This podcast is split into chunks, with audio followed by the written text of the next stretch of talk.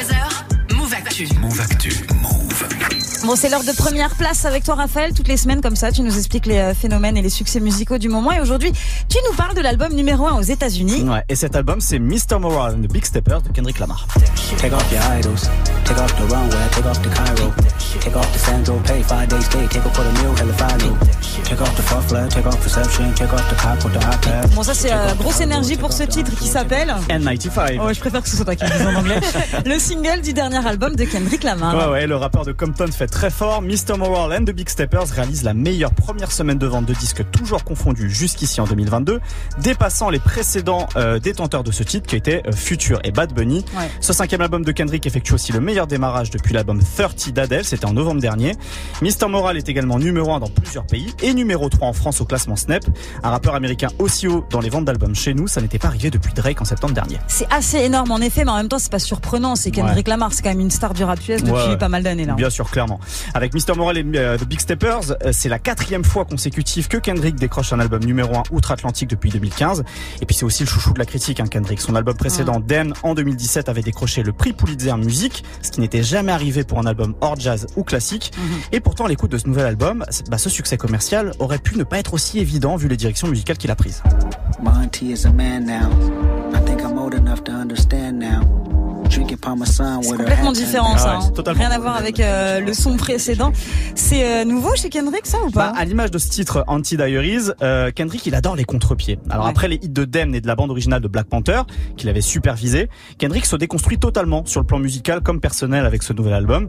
Il y rappe les interrogations qui ont émergé de sa thérapie qu'il a suivie ces dernières années. Et résultat, on a un album très intimiste où il Ok. est beaucoup de questions de famille et de couple, avec des morceaux dans lesquels il parle de masculinité, d'abus sexuels, d'homophobie, de parentalité, même de misogynie.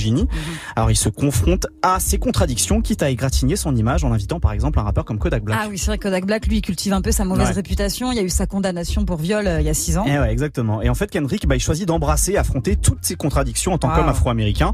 Avant la sortie de l'album, il a fait sensation avec le clip du titre The Hot Part 5, où il rappait sous des deepfakes d'autres personnalités noires américaines, Ouais. dont le très controversé O.J. Simpson. Et le clip s'ouvrait avec une phrase, I am all of us, je suis chacun de nous. Et plus que, plutôt que de regarder ce qu'attendent les autres de lui, bah, Kendrick, il se regarde dans le miroir.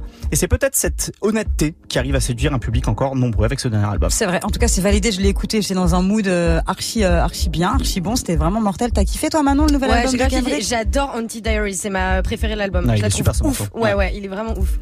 Greg, l'album de Kendrick Pareil, Lamar? ouais, ouais, ouais, ouais. Et alors, il me perd sur certains trucs des fois parce que ça passe, c'est- conceptuel de ouf quand même l'album Ouais. de Kendrick. Bien sûr. C'est pas fait pour faire euh, des bangers euh, Non, tout le long, mais c'est euh, évidemment hyper bien fait. Et au moins, il y a des paroles qui disent des choses.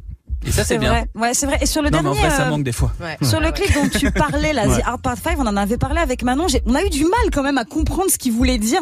Est-ce qu'il parlait de cancel culture? Est-ce qu'il se mettait dans la peau de ces gens? Parce que dedans, il y a Will Smith aussi. Euh, on a- Kanye. Justice Smollett, Il y a Kanye West. C'est des gens qui récemment ont fait un petit peu, soit qui sont décédés, soit Mhm. des gens qui ont fait un petit peu euh, Polémique. le- le- Polémique, ouais. Ouais, c'est ça. polémique, voilà, pour euh, leurs actes ou leurs gestes. Qu'est-ce qu'il a voulu dire? T'as En compris fait, en quoi fait, dans le morceau, il arrête pas de, répéter That's culture, c'est notre culture. Et en fait, c'est une manière très euh, sarcastique et ironique pour lui de dire euh, il y a des éléments qui font partie de notre culture afro-américaine sur Mm. euh, le succès, Mm. sur euh, le, le drame qui peut entourer certaines personnalités qu'on embrasse, mais qui sont pas en fait des choses normales et qu'on doit déconstruire d'une certaine manière. C'est pour ça en fait qu'il préfère référence à toutes ces personnes-là, notamment. Mm. Incroyable. Je crois que le clip a été censuré. Hein. Je crois que. Ah ouais, Il ouais, dispo Bah là, dernièrement, j'avais pas, je le voyais plus le clip. Je vais aller checker quand même. Merci allez beaucoup. Raph. Merci beaucoup. On réécoute ta chronique sur move.fr. On te retrouve évidemment la semaine prochaine.